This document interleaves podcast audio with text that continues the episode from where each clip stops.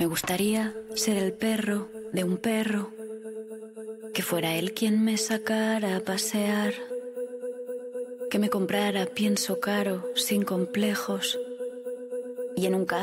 A mí siempre me ha caído fatal Fernando Alonso, ¿vale? Le tengo como un odio acumulado desde hace años sin ningún motivo que recuerde, porque evidentemente no me ha hecho nada, ni recuerdo alguna declaración polémica que haya tenido ni nada. Por lo tanto, mm, he llegado a la conclusión de que me cae mal por la cara, ¿vale?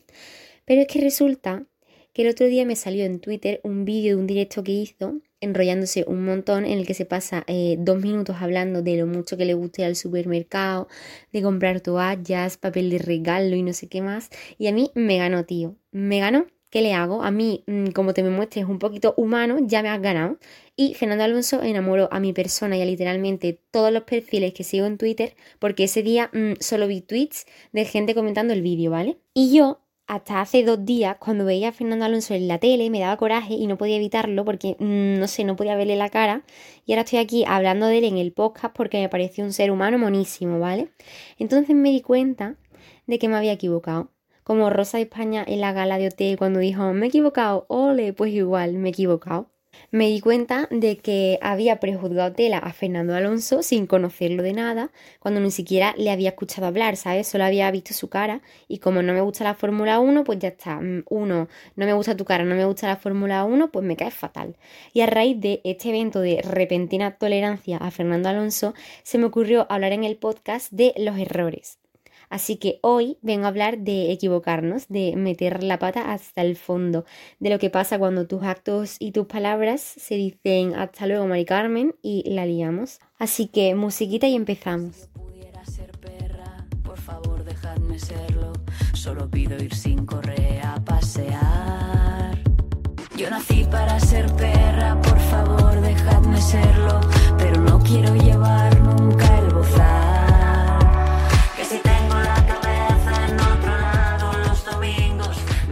mí me hace mucha gracia la gente que nunca jamás en su vida reconoce un error.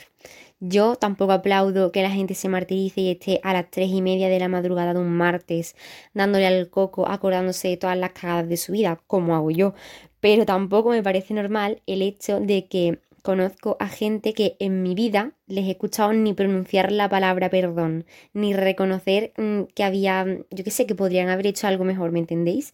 Y luego estoy yo que lejos de ser Teresa de Calcuta, estoy todo el día sintiéndolo todo mucho. Que mi amigo Paquito se enfada ya conmigo porque es que no es normal lo mío tampoco. Estoy todo el día, ay, lo siento, lo siento, lo siento. La cosa es que yo estoy todo el día equivocándome. Supongo que, como todo el mundo, no hay ni un solo día en el que me vaya a la cama sin de repente decir, Mara, ¿por qué has dicho esto? O Mara, ¿por qué no has dicho lo otro? Y a mí eso me pasa más que en la cama en la ducha, la verdad. O sea, es horrible la ducha, el peor momento de mi vida y el mejor a la vez. Yo en la ducha tengo unas conversaciones conmigo misma de locos. O sea, a ver si encuentro un día un micrófono acuático y a partir de ahora eh, grabo el podcast desde la ducha, porque es que ese momento es mm, el de máxima inspiración de toda mi vida. Total, que yo en la ducha me pongo a darle vueltas al coco y alguna vez me he empezado a sentir mal por cosas que son ya del pasado, que ya están perdonadas o que realmente no tienen que perdonarse porque son tonterías. Pero es que claro, yo de mí misma no soy capaz de admitir un error.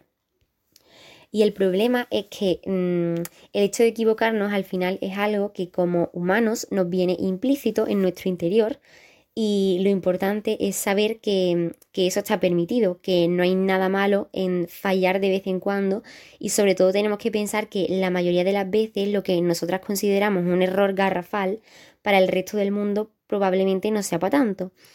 Eh, hace poco, por ejemplo, salió en Spotify un documental de mi reina, que como ya sabe todo mi entorno es Nati Peluso, en el que decía algo así como que, mm, que supo que había llegado a donde siempre había soñado cuando se dio cuenta de que se le permitía ser imperfecta y que eso valía que no había ningún problema en no encajar en el molde, o sea, en no ser parte de lo que se espera de ti, de vez en cuando romper algún plato, entonces, claro, cuando escuché eso, me replanteé muchas cosas de mi vida en las que nunca me había parado a pensar con detenimiento. Yo qué sé, pensé en las culpas con las que me he cargado a mí misma muchas veces por cosas que realmente no están mal. Yo me he culpado por comerme un día un helado gigante porque me apetecía, o me he culpado por estar triste un día por la cara, o por agobiarme, o por no sentirme cómoda en algún sitio o con cierta gente. Yo qué sé, me he culpado por cosas que yo no he decidido, por sentir cosas que me vienen de dentro y que en algún momento u otro me han paralizado a lo mejor o me han quitado de hacer algo que quisiera. Y eso es un error. Y es un error porque la única que veía algo malo en comerse un helado era yo. No sé si me entendéis. O, por ejemplo, lo que he dicho antes de sentirse incómoda con algunas personas. No es culpa tuya si no encajas en un sitio o si antes encajabas y ahora ya no. O sea, no sé, creo que es muy típico eso de tus amigas del cole toda la vida, ¿vale? Desde que sois pequeñas y de repente crecéis y sientes que ya no es lo que era, que cada una tiene unos intereses distintos, personalidades distintas, estáis en otro momento vital, por mucho que a lo mejor estéis todas en la universidad o lo que sea y al final es normal y nadie tiene por qué tener la culpa de que haya un distanciamiento en el grupo, porque eso es ley de vida. Por eso es innecesario cargar con una culpa que no existe realmente. No sé si me estoy explicando. Tú no puedes decir, buah, es que nos hemos dejado de llevar tanto porque yo me he alejado o porque yo he hecho tal, no sé qué. Seguramente no te hayas alejado tú voluntariamente, simplemente son las circunstancias que van surgiendo y de repente pues tú te ves en otro momento, otras personas se ven en otro y al final lo que hay que hacer es asumirlo y verlo como algo natural y no pasa nada y encontrarás a otro tipo de gente, aunque a lo mejor un tiempo estés más colgadilla, pero encontrarás a otro tipo de gente que te, que te entienda y que te abrace en ese momento y ya está. Y yo qué sé, yo ahora, después de tanto tiempo, sobre todo este año en el que tuve un bajón bastante gordo, del que ya hablaré algún día en algún episodio más adelante, por si alguien le puede ayudar, lo que ahora estoy intentando es no ser yo misma la que me corte las alas, ¿vale? O sea, si alguien me impide hacer algo son las circunstancias, pero si yo decido hacer algo, lo hago sin ponerme baches y si la cago, pues la cagué. Con esto tampoco quiero hacer aquí una oda a que ahora todo el mundo viva súper a la ligera, en plan, venga, sin consecuencias, no sé qué. Hay que tener un mínimo de responsabilidad emocional, tanto con otras personas como contigo mismo. Pero no sé, con todo esto que hemos vivido de, del COVID, la pandemia y tantas muertes y tantas cosas malas, creo que el mayor error de todos es que nos quedamos con las ganas de algo por miedo eh, y por frenos que mm, en realidad no existen, que somos nosotros los que los hemos colocado en ese momento ahí y ya está. Y en realidad es algo que tú puedes superar perfectamente, que puedes hacer perfectamente, pero te has metido en la cabeza que no, que no puedes. Voy a tirar de un cliché para poneros un ejemplo de algo súper común, ¿vale? Dos amigos que se gustan, ¿vale? Pero no se dicen nada por miedo a romper la amistad. No sé qué, no sé cuándo, todas las historias estas que nos montamos en la cabeza las personas por la cara. Pues yo Creo que lo ideal sería decirlo, arriesgarse y al menos, yo qué sé, intentarlo, poner todo de tu parte para que eso llegue a donde tú quieras. Y tú un día llegas y le dices, oye, mira, que me gustas muchísimo y que me encantaría conocerte más y salir contigo. Y si te dice que no, pues recoges tus cuchillos y te vas. Pero no te quedas con las ganas con el eh, y si lo hubiera hecho, mm, ¿qué pasa? En la cabeza toda tu vida. Eso es horrible, ¿sabéis lo que es? Estar toda tu vida dándole vueltas al coco diciendo, Dios mío, ¿qué pasaría si se lo hubiera dicho? ¿En qué situación estaría ahora si tal, ¿sabes? Porque es que además, si fueras a decirle algo feo, pero mm, decirle a una persona que le quieres es lo más bonito del mundo. Y si no es recíproco, pues no pasa nada. Te vas a casa y ya llegará otro momento. Si lo piensas objetivamente, si fuera al revés, a ti no te molestaría seguramente que alguien se te declare. Entonces, ¿qué sentido tiene tener ese pánico irracional porque la otra persona sepa lo que te está pasando? Yo mucho bla bla, pero que soy la primera en la que después cuando llega el momento me cago y digo, no hago nada, ya está, pero mm, que es una tontería, que no hay que dramatizar con algo que realmente es bonito y no tiene nada de malo. Así que ya está, yo os animo a todas a que vayáis a declararos la verdad. Yo, por ejemplo, antes de crearme el podcast, hablaba de él como si fuera una utopía, ¿vale? Una broma, porque claro, a Mara le encanta hablar, entonces Mara se tiene que crear un podcast. Eh, pero al final nunca me ponía manos a la obra porque todo lo que se pasaba por mi cabeza era el qué dirán. Y si yo qué sé, al final estuve meses y meses sin atreverme a hacer algo que me apetecía porque mm, me podía el pensar que la gente que me conozca cuando me escuche va a pensar que soy ridícula.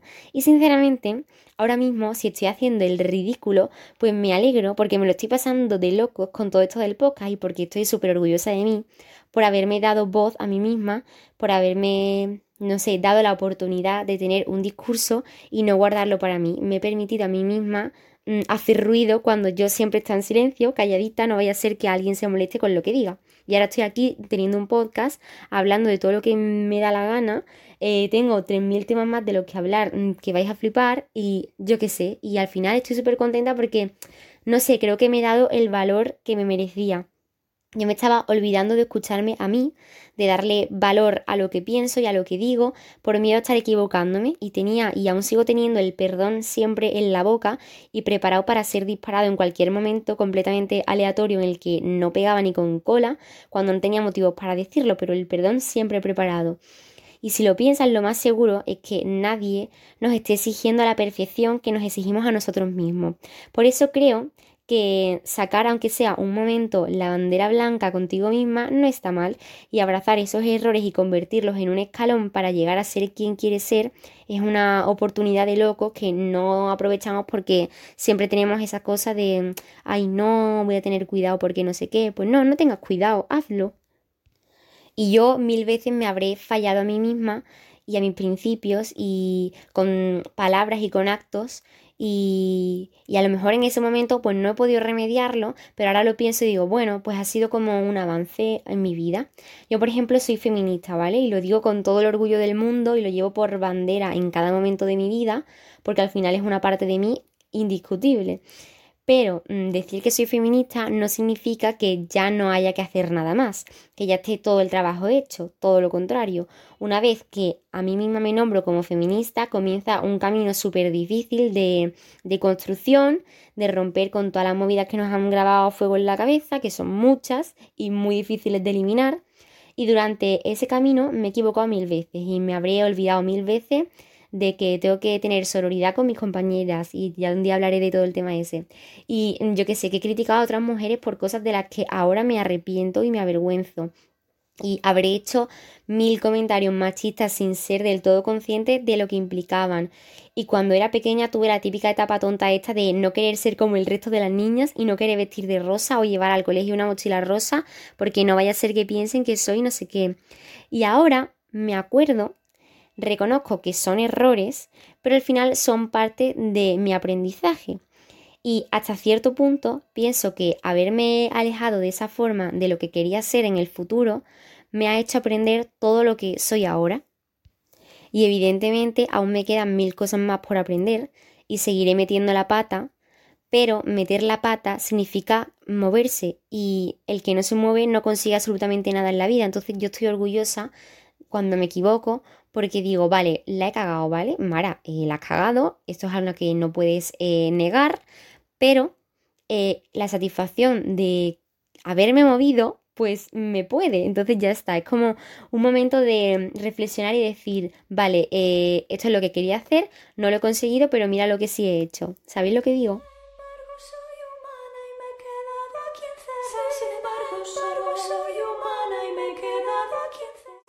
Pero como dice Nati Peluso, que la vuelvo a mencionar y mm, voy a mencionarla mil veces más durante todo el resto de mi vida, eh, ella dice en una canción, ya no pido perdón ni permiso. Y si me salgo del camino por el que va todo el mundo, pues me salgo. Nos salimos todos. Y cuando creas en algo, cuando te proyectes a ti misma en una situación distinta de la que te encuentras, coges todos tus artilugios y te vas. Yo es que a partir de ahora me voy. Vamos que si me voy. Me cago de miedo pero voy a intentarlo al menos, ¿vale? Y cuando me equivoque, pues ya veré qué hago. Como ya he dicho, yo me equivoco un montón, o sea que será como volver a la zona de confort, volver a casa. Y yo qué sé, coleccionas un error nuevo y lo metes en el baúl de los recuerdos y ya está. Caerse lo más bajo posible para rebotar hacia arriba y punto, y no pasa nada. Yo me he caído tantas veces que mm, debo tener ya un sistema de muelle perfecto incorporado en el culo, en plan inspector gadget, eh, y ya está. Y, y al final es algo que después reconozco que siempre salgo para adelante. O sea, yo tengo mis momentos malos, mis momentos de, buah, aquí la he cagado un montón, me he equivocado muchísimo, no sé qué, pero es que tiro para adelante y se me olvidan las cosas.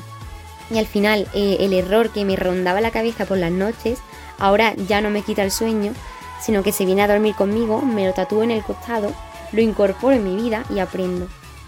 Y espero que vosotras hagáis lo mismo con el vuestro.